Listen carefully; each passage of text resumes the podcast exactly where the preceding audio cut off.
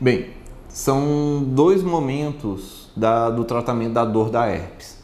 Um é da herpes aguda. A pessoa acabou de ter a infecção, ela está com bolhas, ela está com vermelhidão, ela está com a dor aguda ainda.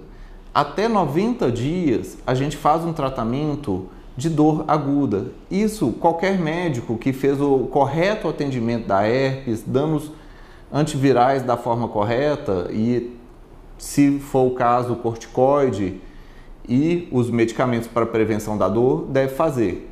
Pode ser um infectologista, pode ser o clínico geral, pode ser o neurologista, qualquer médico que saiba tratar corretamente a herpes aguda.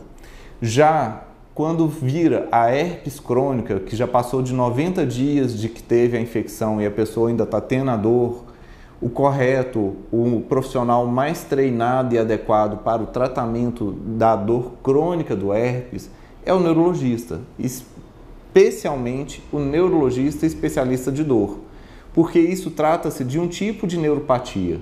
O nervo ficou danificado pelo vírus herpes e o nervo ficou com sequela. E um dessas, uma dessas sequelas é a dor.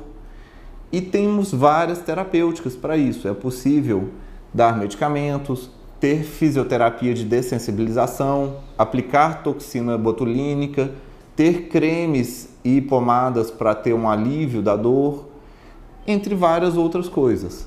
E o, realmente o melhor médico é o neurologista especialista em dor.